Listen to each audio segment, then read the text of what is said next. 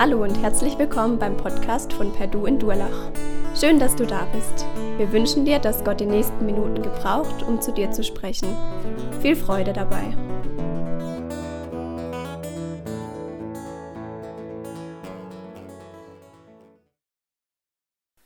Die weltweite Mission Gottes, die erste Missionsreise. Heute ist das unser Thema. Wir wollen ja die Predigtreihe der Apostelgeschichte fortsetzen und wirklich daraus lernen, wie sieht eigentlich Mission aus und was können wir von dem lernen, was damals in der Apostelgeschichte geschehen ist und wie können wir auch daraus Hilfe geben, Hilfe bekommen, um selbst missionarisch zu sein als Gemeinde und auch als persönliche Menschen. Ganz kurz, was bisher geschah. Jesus hat seine Verheißung erfüllt und seinen Geist gesandt, damit er in den Jüngern gegenwärtig ist. Und eine große Gemeinde war in Jerusalem entstanden. Und dann brach eine Verfolgungswelle auf. Die Christen wurden zerstreut. Und es schien so, als wenn Jesus die Kontrolle über seine Gemeinde verloren hätte. Auch die Verfolgung Sie führt dazu, dass die Botschaft des Evangeliums ausgebreitet wird und die Gemeinde flächenmäßig wächst. Auch wurde die Gemeinde von einer Monokultur, also jüdische Menschen, die zum Glauben kamen, zu einer, einer multikulturellen Gruppe, Juden und Nichtjuden. Zunächst war ja Jerusalem das Herzstück der Gemeinde, und jetzt wird Antiochia in Syrien, wir haben das gehabt, der Dreh- und Angelpunkt der Gemeinde Jesu. Wir sehen das, was Jesus gesagt hat. Ihr werdet meine Zeugen sein in Judäa, Samaria und bis an das Ende der Erde, dass das jetzt Gestalt gewinnt, was damals Jesus vorausgesagt hat. Und nun geht die Mission über die Grenzen Syriens hinaus, hinüber nach Kleinasien, dem heutigen, der heutigen Türkei. Der Bericht bekommt jetzt einen neuen Fokus, Schwerpunkt. Die Missionsreisen sind im Blickfeld, zwischendrin das Apostelkonzil und dann die weiteren Reisen von Paulus. Wie gesagt, der Schwerpunkt verschiebt sich das Leben nach der Tora, dem Gesetz, dem jüdischen Glauben, tritt in den Hintergrund aufgrund des Lebens mit Jesus Christus ohne Verpflichtung gegenüber dem Gesetz. Und heute nun die erste Missionsreise, beginnend bei der Berufung und Aussendung von Barnabas und Paulus, dann die erste Station auf Zypern und dann will euch das gerade kurz zeigen. Mal sehen, ob es klappt. Ja, doch, es klappt. Also nach Zypern geht es zunächst mal, da Salamis, Paphos, dann geht es weiter nach Kleinasien, der heutigen Türkei, Pamphylien, dann ähm, Pisidien, Antiochia Pisidien, dann Lykaonien, ähm, wo es dann Lystra und Derbe geht. Das sind die Stationen der ersten Missionsreise. Zunächst mal so ganz grob dargestellt. Ich komme dann auf die einzelnen zu sprechen. Und ähm, wie ist das alles, wie hat das Ganze angefangen? Es war also so, so heißt es in Apostelgeschichte 13, Vers 2, als sie aber Gottesdienst hielten und fasteten, sprach der Heilige Geist, sondert mir aus, Barnabas und Saulus, zu dem Werk, zu dem sie berufen sind. Da fasteten sie und beteten und legten ihnen die Hände auf und ließen sie ziehen. Was ist der Fokus? Die Gemeinde dient Gott. Die Gemeinde steht vor Gott. Sie steht im Gebet. Sie fastet. Sie konzentriert sich auf die Sache Gottes. Fasten ist nicht nur die Sache, dass man nichts isst, sondern Fasten heißt, ich lasse mich nicht ablenken von anderen Dingen in dieser Welt, sondern ich fokussiere mich direkt auf das, was Gottes Willen ist. Ich bitte Gott darum, dass er mir zeigt, was ist dran. Und das führt dazu, dass Gott durch seinen Geist Menschen beruft und es beginnt ein Auftrag und Gott begleitet die beiden und führt diesen neuen Weg. Was mir hier so auffiel, erst war die Konzentration auf Gott und seinen Willen und dann Gottes Antworten darauf, wieder Konzentration im Gebet, damit Gott der Handelnde ist, der segnet und führt. Also es ging nicht darum, wie das manchmal so bei uns in der Situation ist, dass wir jetzt müssen wir irgendwie gucken, dass die Mission weitergeht.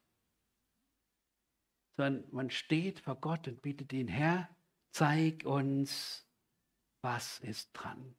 Herr, mach du weiter. Herr, sei du der, der Menschen neu zum Glauben führt. Sei du der, der uns gebraucht, damit deine Gemeinde gebaut wird und größer wird.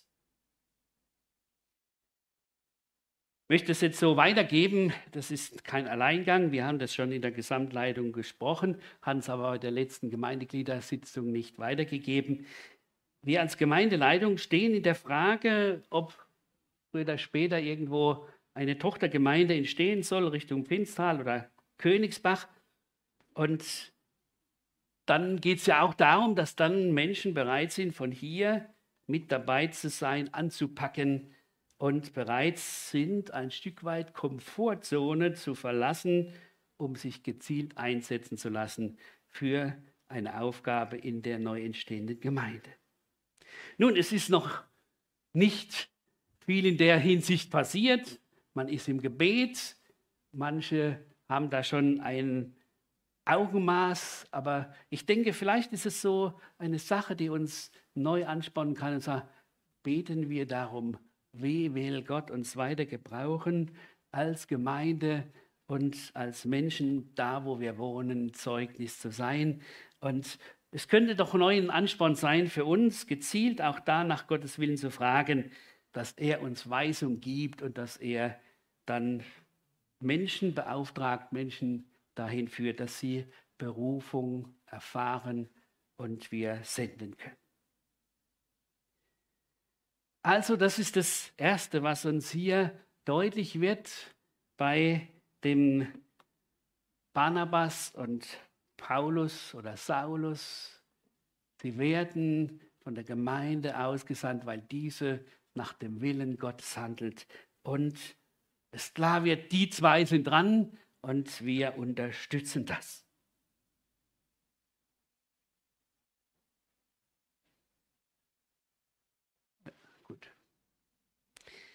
Ja, nun gehen die beiden los. Sie sind dabei. Äh, sie gehen zunächst mal äh, von Antiochia nach Seleucia.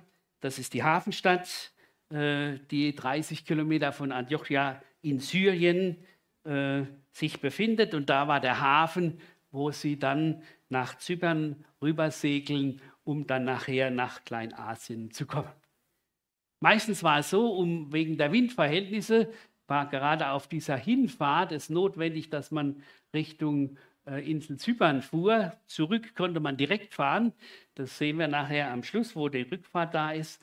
Aber hier hat man um der Winde willen erstmal Zypern ähm, angesteuert, um dann nachher von dem anderen Ende von Zypern, von, von Paphos aus nach Perge ins äh, Festland wiederzukommen. Zypern war auch ähm, eine Insel, wo schon Gottes Wort da war.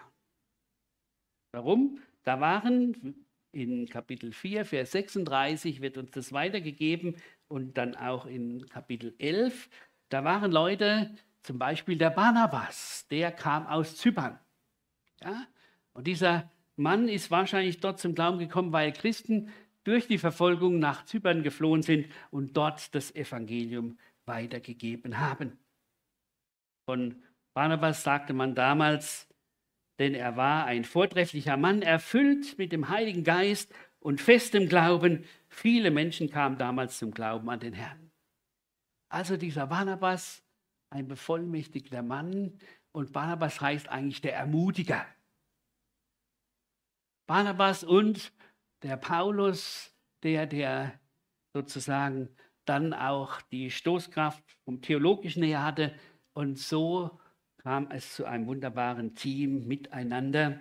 Und es sieht zunächst mal so aus, als ob es so wäre, dass Zypern nur so eine Durchgangsstation ist.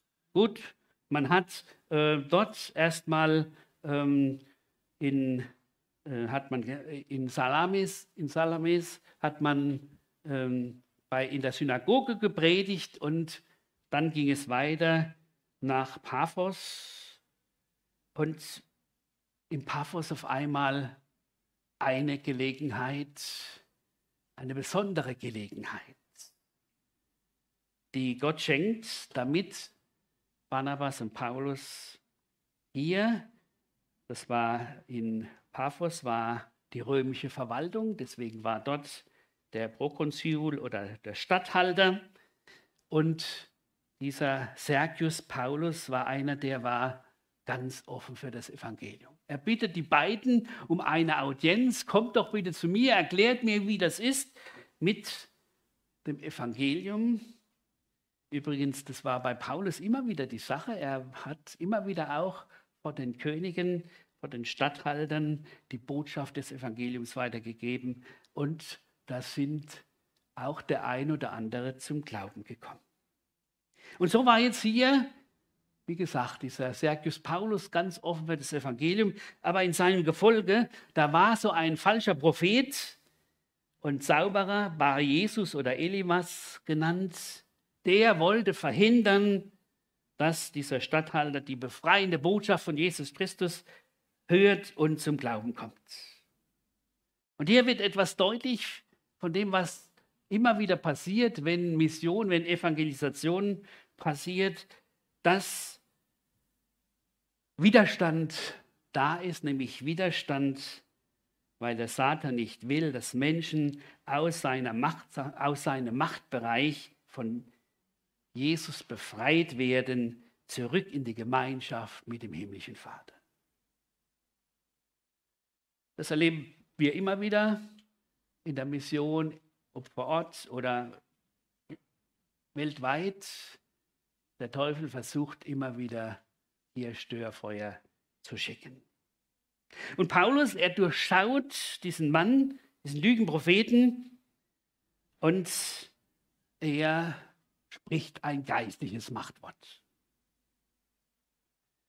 Da sagt er, du Sohn des Teufels, voll aller List und aller Bosheit, du Feind aller Gerechtigkeit, hörst du nicht auf, krumm zu machen die geraden Wege des Herrn. Und nun siehe, die Hand des Herrn kommt über dich und du sollst blind sein und die Sonne eine Zeit lang nicht sehen. Auf der Stelle fiel Dunkelheit und Finsternis auf ihn und er ging umher und suchte jemanden, der ihn an der Hand führte. Als der Stadthalter dies sah, was geschehen war, wurde er gläubig und verwundert über die Lehre des Herrn. Der Sieg Jesu wird offenbart. Das ist das Große, was uns hier erstmal klar gemacht wird. Ja, dieser Prophet hat einen Einfluss, aber nicht den Einfluss, dass dieser Sergius Paulus die Botschaft nicht hören konnte und ganz klar aufgrund dessen, was prophetisch eingetreten ist, was Paulus gesagt hat, vom Heiligen Geist erfüllt, sagt, wenn das so ist, dann will ich diesen Jesus annehmen, dann soll er mein Herr werden, dann soll er ganz neu mein Leben bestimmen. Ja, das ist so die Sache, wo das Evangelium verkündigt wird, regen sich Kräfte der Finsternis, die verhindern wollen, dass Menschen Befreiung durch Jesus erfahren. Und das sahen wir auch im Leben Jesu immer wieder, wenn er versuchte, Menschen zu erreichen, gab es diese Störfeuer vom Feind her. Aber Jesus ist der Sieger über den Teufel. Und das ist wichtig, dass wir uns das immer wieder vor Augen stellen. Und vielleicht habt ihr auch schon mal so was erfahren, dass aufgrund dessen, dass ihr als Christen gegenwärtig wart, andere irgendwo ähm, unruhig wurden oder sich geäußert haben, dass man merkte, jetzt findet ein, eine Gegenüberstellung statt, jetzt findet ein Widerstand statt. Ich habe das einmal erlebt bei einem Besuch in einer Psychiatrie und ich kam da rein und wollte einen bestimmten Menschen besuchen. Einmal kommt mir ein Mensch entgegen und sagt, ich will aber nicht sterben. Und ich habe mir echt gedacht, was, was sagt er? Der kannte mich nicht, gar nichts. Ja? Ich will aber nicht sterben. Ich konnte mir es nur so vorstellen, dass der konfrontiert wurde mit dem, dass ich ein Vertreter Christi war und er sich mit irgendwo okkulten Dingen eingelassen hat und dann gemerkt hat, hier ist eine Macht, die dagegen ist. Solche Dinge gibt es und die erleben wir immer, wenn das Evangelium verkündigt wird. Nun gehen sie weiter von Paphos nach Perge, das war dann die Überfahrt, und dann gleich nach Antiochia in Pisidien. Es gibt äh, übrigens acht verschiedene Antiochia, denn da hat äh, der damalige äh, Kaiser immer wieder seinen Namen rausgenommen und dadurch ähm, gibt es also ganz verschiedene, muss man immer aufpassen. Antiochia in Syrien, das war äh, da, wo sie abgefahren sind. Jetzt kommen wir nach Antiochia in, äh, äh, in, äh, in Pisidien. Die Juden geben da dem Paulus und dem Barnabas in der Synagoge die Gelegenheit, das Evangelium zu verkündigen. Was Paulus mit Freimut tut, es folgt eine lange Predigt, die den Juden klar machen soll, dass Jesus der Messias ist. Wenn ich euch jetzt die Predigt vorlesen würde und das noch auslegen, dann würden wir noch zwei Stunden hier stehen. Aber jetzt kriegt ihr eine Hausaufgabe. Heute Mittag, möglichst alle, lest Kapitel 13 und 14 der Apostelgeschichte. Es ist sowieso jetzt notwendig, dass ihr jeden Sonntag vorher die, die Texte lest, denn die sind so lang, dass man nicht die Texte vorlesen kann, sondern dass man Dinge rauspickt. Und wenn ihr das schon mal gelesen habt, dann ist das gut für euch. Und vielleicht ist es noch, noch eine zweite Aufgabe, wenn ihr richtig Lust habt, dann macht es doch so, dass ihr mal die verschiedenen Predigten in der Apostelgeschichte, die über Jesus gegeben sind, von angefangen von Petrus über Stephanus zu Paulus, dass er die mal vergleicht und guckt, was sind Dinge, die parallel sind und wo werden Dinge speziell von den Einzelnen vorgehoben. Ich denke, das ist sicher eine tolle Aufgabe, um einfach mal zu sehen, wie können wir auch das Evangelium an andere weitergeben? Wo können wir sie abholen? Das ist nämlich immer das Große bei diesen Predigten. Und wie kriegen wir sie in diese Richtung, dass sie kapieren, ja, Jesus ist der versprochene Messias von Gott. Jesus ist der Erlöser, nicht nur für die Juden, sondern für die ganze Welt. Die Menschen sind fasziniert von der Botschaft. Sie hören gut zu. Ja, sie wollen nachher noch mehr Zusammenhänge bekommen. Also da waren Paulus und Barnabas waren richtig beschäftigt an diesem Sabbat. Ja, da war nicht nur die Predigt, sondern die haben wahrscheinlich den ganzen Tag mit den Leuten zusammengesessen und geredet und geredet, um den Menschen klarzumachen, Jesus ist der Erlöser, Jesus ist der Messias. Und am nächsten Sonntag, wir haben die beiden gebeten, dass sie doch nochmal predigen sollen. Das war ja in der Synagoge immer eine gute Sache. In der Synagoge war es ja so, dass jeder, der ähm, älter als zwölf Jahre alt war äh, und die Bar Mitzwa hatte, der durfte, konnte predigen. Und so haben sie damals die beiden gebeten. Ihr Brüder seid jetzt neu hier, könnt ihr uns was sagen? Und sagten dann, bitte nächsten Sonntag Fortsetzung. Ja, gibt es auch, ist eine tolle Sache, die hier deutlich gemacht wird. Aber was passiert jetzt? Der Feind ist wieder auf dem Plan. Die Juden werden auf einmal völlig neidisch, dass die ganze Stadt zusammengekommen ist. Und was machen sie? Aus Neid machen sie die Gottessohnschaft Jesu lächerlich. Die lästerten heißt es. Sie wollen die Sache relativieren und sagen, ach Leute, das ist doch nicht so. Und außerdem, äh, der ist ja nicht umsonst am Kreuz gestorben. denn der war ein Gottesläster. So versuchen sie die Leute abzuhalten. Und das ist auch eine typische Reaktion, die wir immer wieder erleben, wenn das Evangelium an die Menschen gebracht wird. Meistens ist es so, dass etablierte Gläubige, hier die Juden, man könnte auch allgemein sagen, fromme Menschen, die nach ihrer Meinung mit viel Anstrengung bei Gott einen guten Platz im Himmel erarbeitet haben, dass die es nicht ertragen können, dass auf einmal Menschen da sind, die gar keine Voraussetzung haben für eine Beziehung zu Gott, sich für den Glauben interessieren, die Gnade Jesu in Anspruch nehmen und dann ohne Vorbedingung zum Glauben kommen. Das können die gar nicht ertragen. Wir sind die ganze Zeit dabei, um uns abzustrampeln. Jetzt kommen die und die sollen auf einmal errettet sein. Ja? Ich glaube, manchmal geht es uns teilweise auch so. Wir sind auch manchmal in der Gefahr, sagen, Mensch, wir sind schon so lange dabei und jetzt kommt der und dann.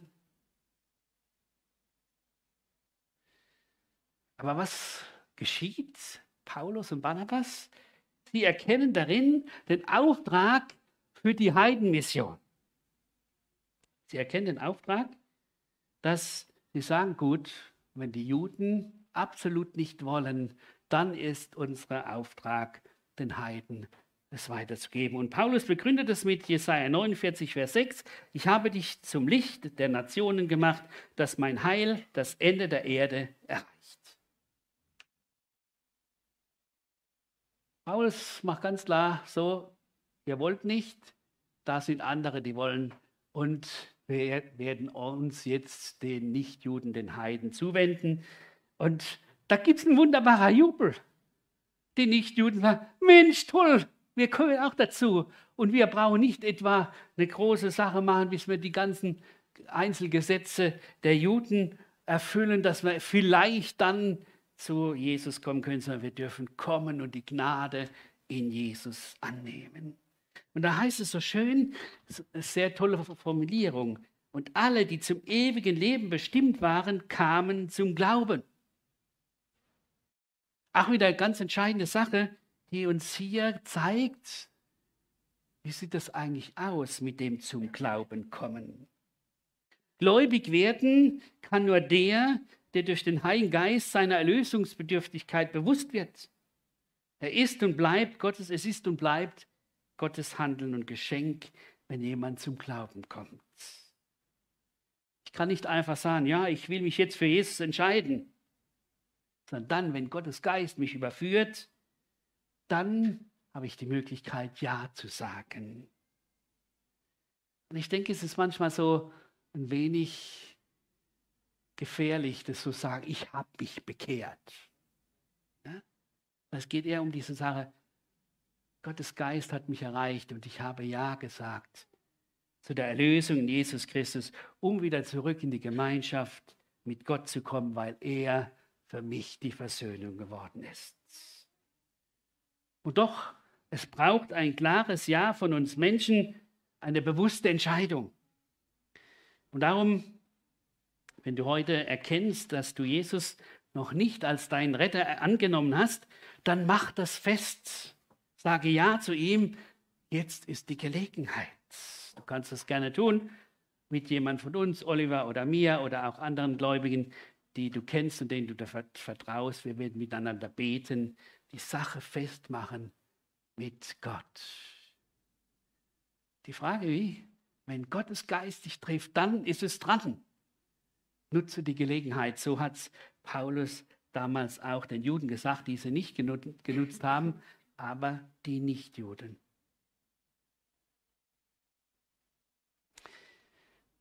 Einerseits ist es also so, dass Bereitschaft da ist, dass das Evangelium weitergegeben wird, dass Erweckung entsteht unter nicht jüdischer Bevölkerung und andererseits muss Paulus und Barnabas dann bald das Gebiet verlassen, da die Juden eine Verfolgung anzetteln und so gehen sie weiter nach Ikonion. Das heißt so schön noch, die jungen Gläubigen jedoch wurden erfüllt mit Freude und dem Heiligen Geist. Das ist das, was Gott schenkt. Wenn Menschen zum Glauben kommen und auch wenn sie zunächst mal alleine sind, sie erleben diese Nähe Gottes, freuen sich und sagen, Mensch, was ist das für eine neue Sache? Gottes Geist hat in mir Wohnung genommen. Und so gehen die Botschafter weiter. Aber die Gemeinde Jesu ist dort in Antiochia in Pisidien entstanden. Dachte da so an das, was uns in dem vorigen Kapitel weitergegeben wurde, wie dieser Kämmerer, ja, der auch Jesus angenommen hat, weil er die Botschaft des Evangeliums begriffen hat. Und dann sagt, heißt es, er zog seine Straße fröhlich. Sind wir Menschen, die sich immer wieder neu von unserem Herrn diese Freude schenken lassen und dieses Wissen, Gottes Geist führt mich recht. Nun kommen sie also nach Ikonion, Lystra und Derbe, das war so eine Hochebene. Und dort war es dann so, dass ähm, das Evangelium auch wieder weitergegeben werden konnte und es ein besonderes Wunder geschieht. Ein Mann, der nicht, der von Geburt aus noch nie gegangen war, noch nie gehen konnte, war total offen für das Evangelium. Paulus merkt, dieser Mann ist bereit, sich nicht nur innerlich von Jesus befreien zu lassen, sondern er soll auch Befreiung äußerlich erleben. Er soll geheilt werden. Und so spricht er geistlich inspiriert, steh auf deine Füße und geh. Und das geschieht wirklich. Wunderbares Wunder, so wie damals bei Petrus und Johannes, wo dieser Gelähmte dann stehen und gehen konnte. Und dann passiert aber genau das, was hier auch passiert. Es ist eben nicht so, dass die meisten sich freuen, Gott loben und dann beten, sondern es ist folgendes. Diese Leute, die sind auf einmal in einem Sensationsrausch. Mensch, die Götter sind gekommen. Jetzt werden wir endlich frei von all den Unzulänglichkeiten dieses Lebens. Wir können jetzt entsprechend leben. Die haben übernatürliche Kräfte und endlich kann das Elend dieser Welt ausgemerzt werden. Und man will sie als Götter verehren und ihnen opfern, sicher in der Hoffnung, dass noch weitere Wunder geschehen werden. Man ist auf Sensation aus, aber nicht auf Glaubenserfahrung und Glaubensgehorsam. Eine typische Reaktion von Menschen, die den Glauben als Mittel für ihr Wunscherfüllen sehen und das hat Jesus damals auch erfahren, als die Speisung der 5000 war, wo er ihnen klar macht, Leute, ihr habt mich jetzt nur wieder gesucht, damit ihr was zu essen habt. Und es geht um was ganz anderes. Ihr sollt Gemeinschaft mit mir bekommen. Ihr sollt meine Erlösung in Anspruch nehmen. Und deshalb ist es Paulus und Barnabas ganz, ganz wichtig, dass das verhindert wird, dass ihnen geopfert wird und in größter Empörung die man damals so hatte, rissen, rissen sie ihr Obergewand auf und gehen unter die Leute und schreien, ihr Leute, was macht ihr da? Wir sind doch nur Menschen, genau wie ihr. Und wir verkündigen euch die Heilsbotschaft, dass ihr euch, dass äh, ihr euch gerade von dieser Neuigkeit zu dem lebendigen, von dieser Nichtigkeit zu dem lebendigen Gott bekehren sollt. Zu dem Gott, der den Himmel und die Erde und das Meer mit allem, was darin ist, geschaffen hat. Doch hat er sie nicht ohne Zeugnis von sich gelassen, indem er Gutes tat. Er hat euch vom Himmel her Regen geschenkt. Er gab euch immer wieder reiche Ernte. Er gab euch Nahrung und machte euch froh und glücklich. Noch nicht mal mit diesen Worten konnten sie die Leute abhalten, nur mit Mühe und Not konnten sie es verhindern, dass ihnen geopfert wurde. Was passiert hier? Hier wird dieses Wunder Jesu zum Anlass zu sagen, ja, jetzt kann ich ein tolles Leben führen. Gott erfüllt alle meine Wünsche. Und man ist nicht bereit, die Gnade und Güte Gottes dankend anzunehmen und die Erlösung in Jesus Christus. Auch hier hat der Widersacher sein Spiel, dass er die Menschen dahin bringt, dass sie nicht Gott die Ehre geben. Und leider sind nicht alle so wie der Paulus und Barnabas, dass sie dem entgegentreten. So manche Verkündiger fallen darauf rein und lassen sich aufgrund ihrer Gaben verehren und verführen so die Menschen zum Götzendienst, statt Gott die Ehre zu geben. Das kommt auch in heutiger Zeit vor und hat manche geistliche Schäden in der Gemeinde angerichtet. Und weil Paulus und Barnabas das nicht tun, legt auf einmal die Begeisterung in Hass um. Und die Juden stacheln die Leute an und aus dem vorherigen Erweckungsgebiet von Antiochia und Ikonien auf einmal steinigen sie Paulus und als sie meinen, dass er tot ist, bleiben sie aus der Stadt heraus. Und dann, was passiert? Da heißt so schön, doch die Gläubigen umringten sie, da kam er wieder zu sich und ging in die Stadt zurück. Ich glaube nicht, dass die Gläubigen ihn nur umringt haben, sondern ihn betend umringt haben. Und vielleicht so ähnlich wie uns das auch in der Apostelgeschichte geschrieben wird, ähm, so gebetet haben wie damals, als Petrus und Jakobus gefangen genommen wurden. Herr, und du weißt jetzt, ihr toben. Du weißt jetzt, wie das mit unserem Paulus hier aussieht. Du hast die Macht, ihn wieder lebendig zu machen. Und auf einmal steht er auf, ja, geht in die Stadt und am nächsten Tag ist er dann wieder in Derbe, äh, geht, geht, geht er weiter nach Derbe mit Barnabas, weil er sagt, jetzt kann ich hier nicht bleiben. Aber im nächsten Ort wieder frisch und fröhlich das Evangelium verkündigt. Hätte er jetzt sagen können, also nee, das muss ich mir nicht nochmal antun. Fast zu Tode gekommen durch Steinigung, das ist aber eine tolle Sache. Nee, er sagt, nein, ich habe den Auftrag und solange ich diesen Auftrag habe, werde ich das tun, egal was passiert.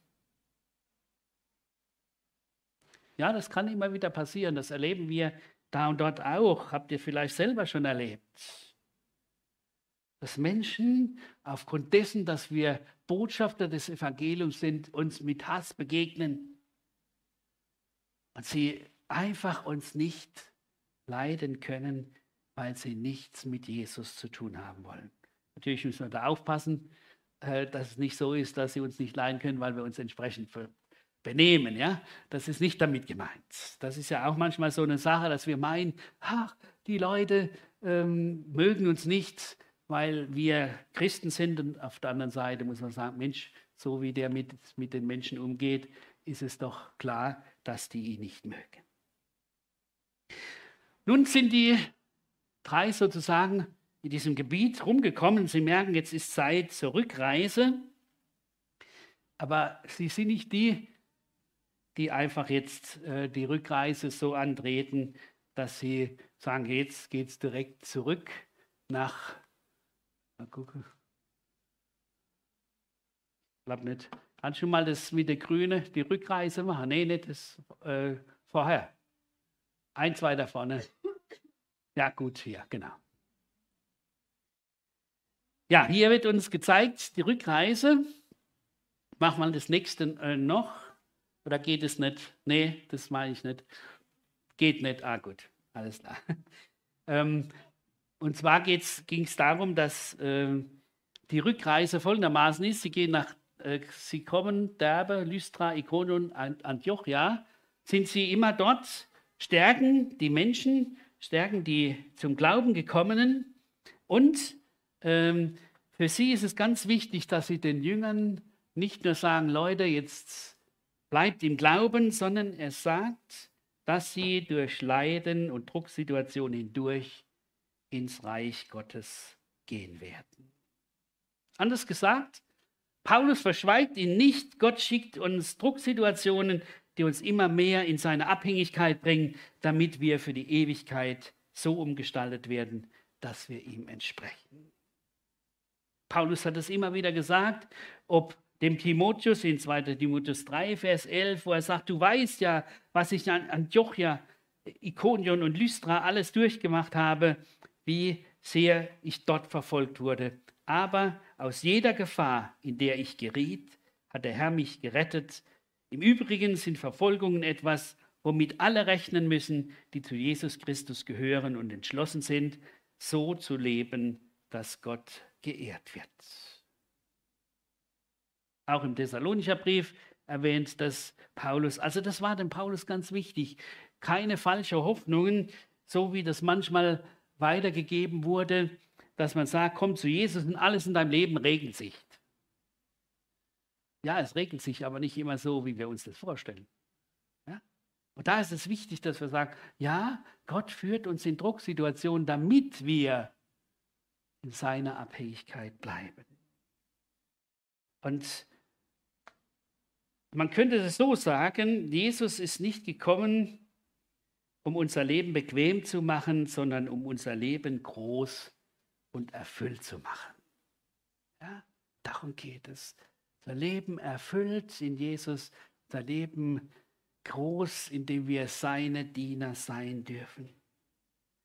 Und auf dieser Rückreise, äh, wo sie dann von Atalia zurück nach Antiochia oder nach Seleucia gehen, da sind sie noch kurz in Perge auch noch und haben da auch das Evangelium weitergegeben. Es wird nur kurz erwähnt. Ähm, aber für sie war klar, auch da wollen wir noch das Evangelium verkündigen. Nun kommen sie zurück. Zurück nach Antiochia in Syrien, da wo sie ausgesandt wurden. Und sie berichten. Sie berichten, äh, was alles geschehen ist und wie Gott sie als Mitarbeiter gebraucht hat.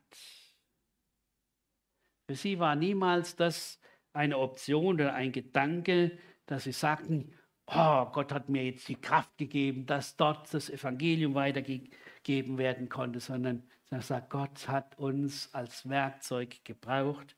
Wir durften Handlanger Gottes sein. Und das ist eigentlich die richtige Auffassung von Berufung und Dienst für den Herrn in dieser Welt. Ich bin ein Handlanger, ich bin ein Diener Gottes, ich bin einer, der sich von Gott gebrauchen lässt. Und am Schluss kommen sie dann zu dieser Erkenntnis, und das geben sie den Leuten weiter.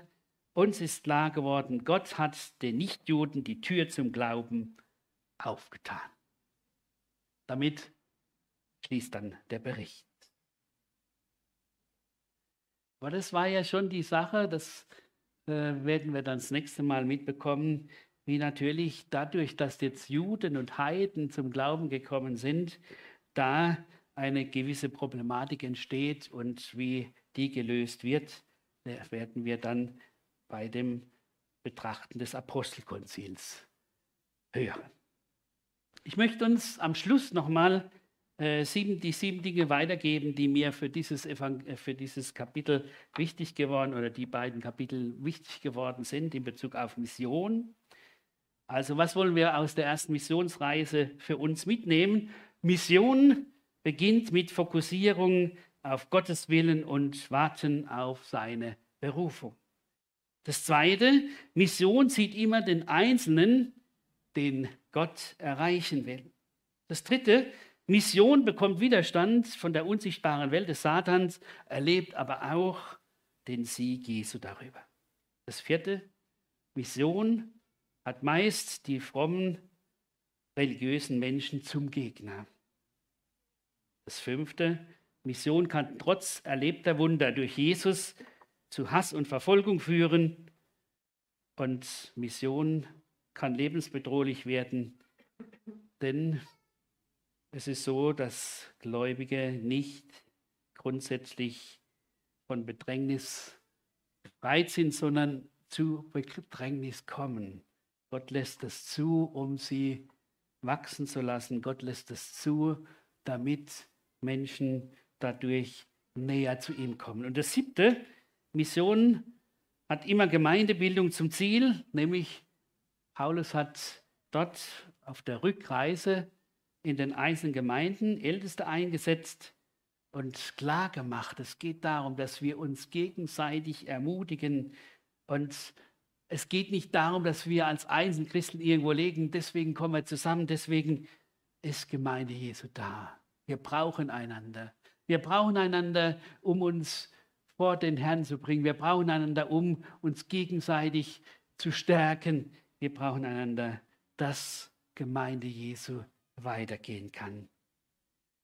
Bei allem bleibt diese Frage für uns. Wie weit haben wir Mission im Fokus, ganz persönlich oder auch in unserer Gemeinde? Der Herr will uns da, denke ich, durch die Apostelgeschichte wieder ein Stück weiterführen und wir wollen offen sein, es zu hören. Ich bete noch mit uns. Ja, lieber Gott und Vater, wir danken dir, dass du und dass das deine Ausrichtung ist, dass Menschen gerettet werden und sie die Erkenntnis der Wahrheit bekommen durch deinen Sohn Jesus Christus. Du hast damals den Barnabas und den Paulus ausgesandt und du bist heute noch dabei, Menschen auszusenden, damit andere deine Botschaft des Evangeliums hören. Und du hast uns auch mit hineingenommen, dass wir Zeugen sein sollen dessen, was du in unserem Leben getan hast und dessen, was du grundsätzlich getan hast als Erlöser und Versöhner dieser Welt.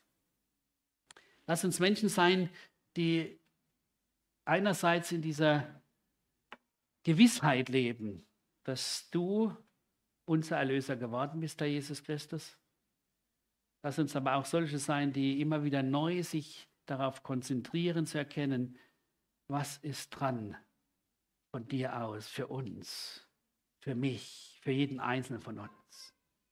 Ja, und wenn jemand da ist, der jetzt die Sache mit dir festmachen will, dann gib du diese Gnade und lass es geschehen. Wir danken dir für deine Gegenwart und für deine Treue. Amen.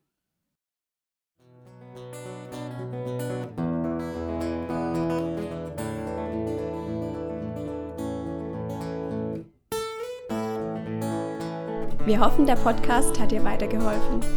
Falls du noch Fragen hast, besuche gerne unsere Homepage unter www.per-du.church. Hier findest du alle wichtigen Infos zur Gemeinde und zum Glauben. Tschüss und bis zum nächsten Mal.